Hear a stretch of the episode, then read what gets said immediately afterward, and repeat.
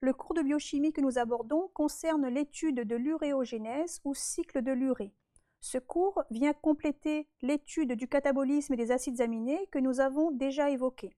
En effet, le cycle de l'urée constitue une voie importante d'élimination de l'ammoniac libéré lors de la dégradation des acides aminés. Dans un premier temps, nous définirons ce qu'est le cycle de l'urée en évoquant son importance physiologique, puis nous décrirons les réactions métaboliques impliquées et les mécanismes de régulation possibles. Enfin, nous présenterons quelques exemples d'anomalies enzymatiques d'origine génétique qui peuvent altérer le cycle de l'urée. Comme mentionné en diapositive 3, le cycle de l'urée, appelé aussi uréogénèse, est un ensemble de réactions faisant suite au catabolisme des acides aminés et qui permet l'élimination de l'ammoniac sous forme d'urée dans les urines. Le cycle de l'urée joue un rôle physiologique essentiel car il permet de lutter contre l'hyperammoniémie, c'est-à-dire une trop forte accumulation d'ammoniac toxique dans le sang. Les réactions biochimiques impliquées dans le cycle de l'urée se déroulent dans le foie au niveau des cellules hépatiques appelées aussi hépatocytes. La diapositive 4 présente les cinq grandes voies réactionnelles du cycle de l'urée impliquant cinq enzymes. Il est à noter que les deux premières réactions se passent dans les mitochondries des cellules hépatiques et qu'ensuite le cycle s'achève au niveau du cytoplasme de ces cellules. On parle de cycle car on verra que le processus part d'une molécule d'ornithine et qu'il y revient. Au cours de la première réaction démarrant dans la mitochondrie, une enzyme appelée la carbamylphosphate synthétase 1 produit le carbamylphosphate à partir de l'ammoniac apporté par la glutamine au foie, du dioxyde de carbone CO2 et de l'ATP. Cette réaction se fait en deux étapes, consommant chacune une molécule d'ATP. Le carbamyl phosphate formé apporte l'atome de carbone et un atome d'azote de la future molécule d'urée. À la réaction 2, le carbamylphosphate se condense avec l'ornithine pour donner la citruline. Cette réaction est catalysée par l'ornithine transcarbamylase, appelée aussi ornithine, ornithine carbamyltransférase. La citruline est alors exportée dans le cytoplasme par diffusion facilitée. À la réaction 3, se déroulant dans le cytoplasme, la citruline se condense en présence d'ATP avec une molécule d'aspartate qui apporte le deuxième atome d'azote de l'urée.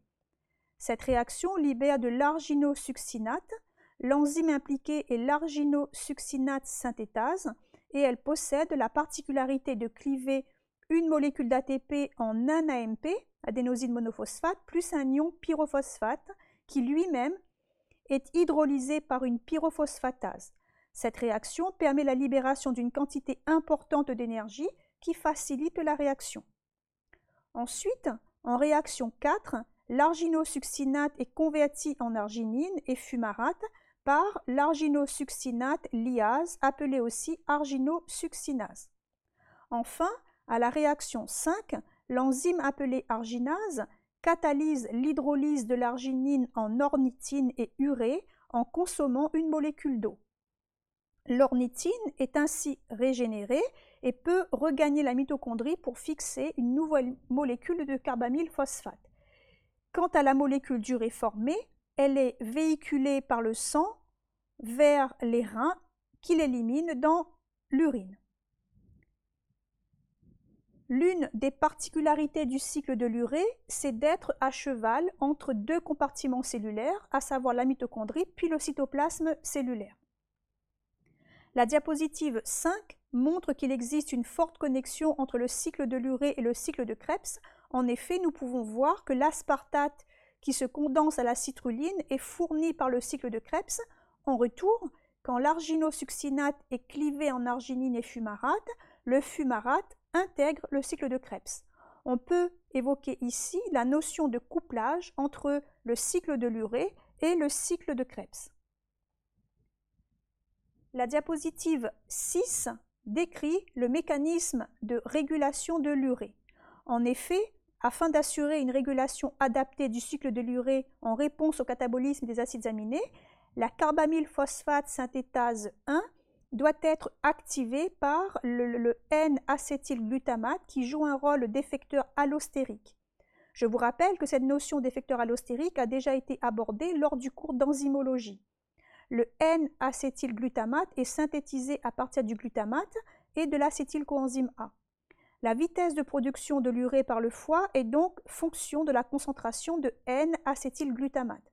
En effet, une synthèse accrue d'urée est nécessaire lorsque les vitesses de dégradation des acides aminés augmentent, formant de l'ammoniac en excès qui doit être éliminé. Ces augmentations de vitesse de dégradation sont signalées par une augmentation de la concentration de glutamate suite aux réactions de transamination des acides aminés qui ont eu lieu lors du catabolisme des acides aminés. Pour clôturer ce cours, la diapositive 7 présente les anomalies enzymatiques qui peuvent altérer le cycle de l'urée. En effet, il existe cinq types d'anomalies enzymatiques associées à des mutations des gènes codant pour les enzymes catalysant les cinq réactions du cycle de l'urée. Afin d'éviter l'accumulation de l'ammoniac toxique dans le sang en cas d'anomalie enzymatique, un des traitements consiste notamment à adopter une alimentation appauvrie en protéines pour limiter le catabolisme des acides aminés et donc la, libération de la fonction amine sous forme d'ammoniac.